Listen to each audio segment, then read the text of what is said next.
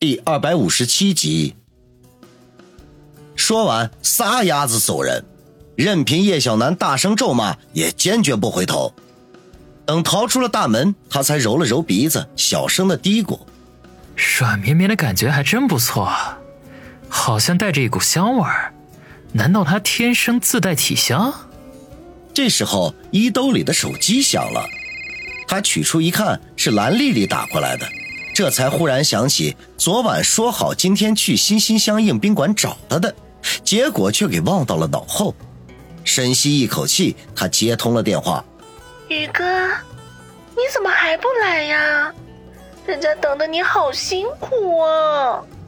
电话那头传来了蓝丽丽溺死人不偿命的甜美声音来。王宇立刻浑身哆嗦了一下，心说：“老子的魂儿都飞了。”定了定神，他说道：“蓝老板，对不起啊，我这边出了点事情，恐怕去不了了。”你来不了了。蓝丽丽的语气充满了失望，悠悠的叹了口气，说道：“啊，宇哥，是不是昨晚人家的表现你不满意呀？”王宇暴汗。没有，那是我最美妙的一次经历。不过这次是真的有事情脱不开身，要不然咱们约下次再会吧。哼，明明说好过来的，现在又不来了，害得人家把床单都……哎，算了，下次找机会吧。蓝丽丽可怜巴巴的说。王宇听到“把床单都”几个字的时候，顿时便感觉到浑身燥热。可是理智告诉他，现在真的不能去，家里还有个要人命的叶美女没有搞定呢。当下说了一声拜拜，狠心的把电话挂断，然后猛吸几口清新的空气，才觉得舒服了一点他买完早餐回来，叶小楠已经穿好了衣服，白色衬衫没换，下身穿了一条紧身的牛仔裤，使双腿显得更加笔直修长。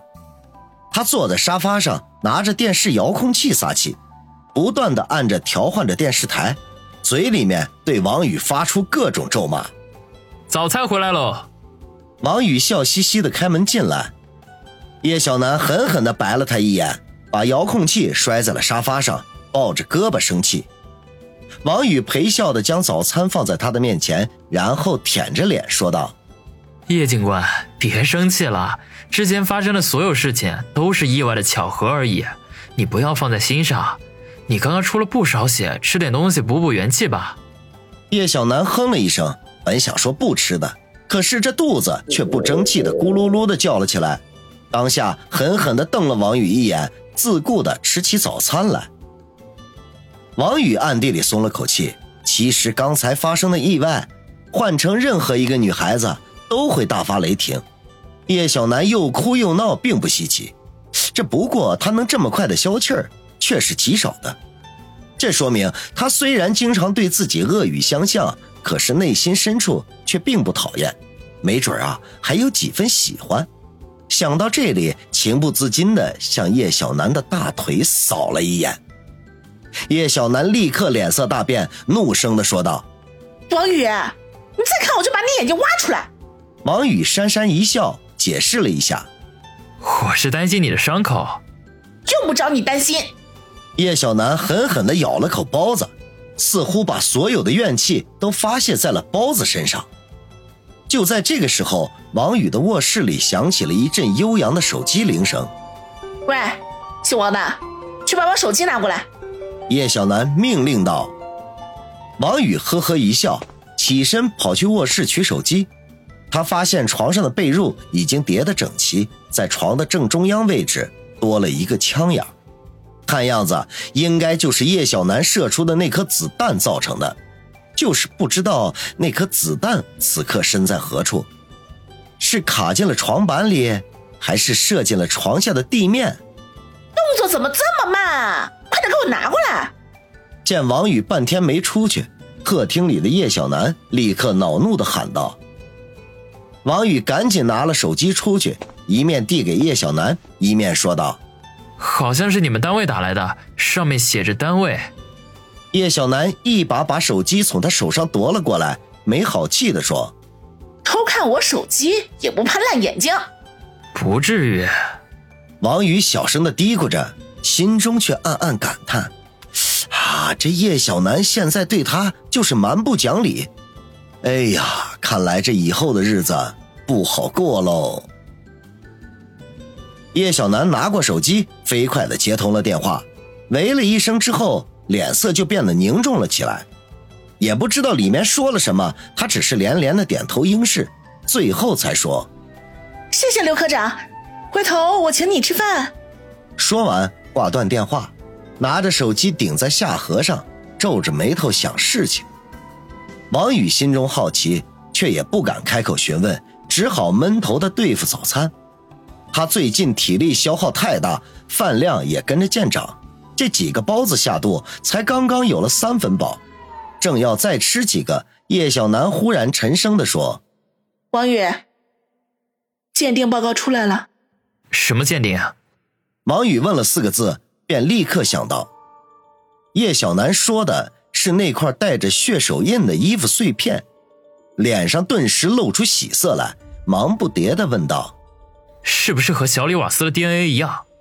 叶小楠皱着眉头点点头说：“没错。”经过 DNA 的对比，那块衣服碎片上一共有四个人的痕迹，其中一个就包括姚里瓦斯的，另外三个一个是我的，一个是受害者蔡某的，还有一个暂时无法判断。太好了，这样的话，你们警方就可以去抓人了。王宇闻言大喜，没想到叶小楠却摇头说：“事情这么简单就好了。”连续杀人案已经告破，两名犯罪嫌疑人已经到案。如果不出意外的话，今天晚些时候，新闻媒体就会针对此事进行全面的报道。这是什么情况啊？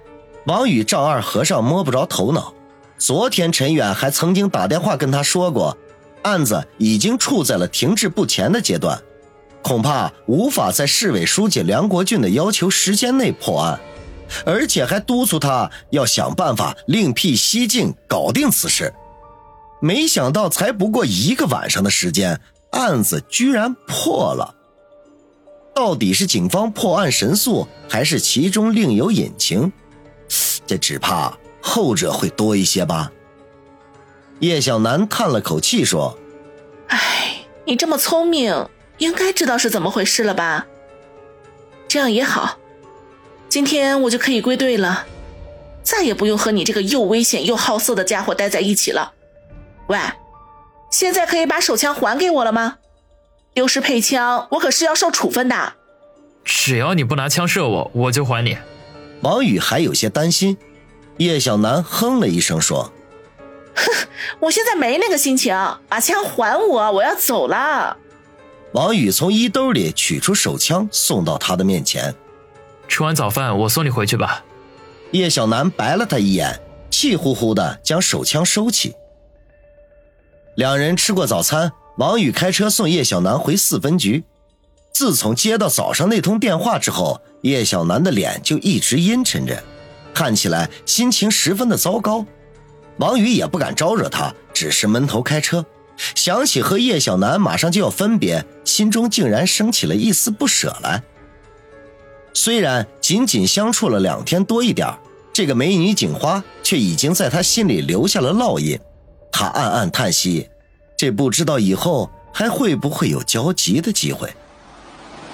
到了四分局门前，王宇把车停好，叶小楠长长的吐了口气，推开车门下去，一瘸一拐的向前走了两步，忽然转头过来，对王宇展颜一笑：“王宇。”再见，王宇愣了愣，刚要说点什么，叶小楠已经转身离开。看着他的背影，王宇有些发呆。直到叶小楠的身影消失在四分局的办公大楼里，王宇才自嘲的一笑，发动车子准备去烧烤街。连环杀人案结束了，可是他和新疆帮的战斗才刚刚开始打响，他还有许多的事情要去做。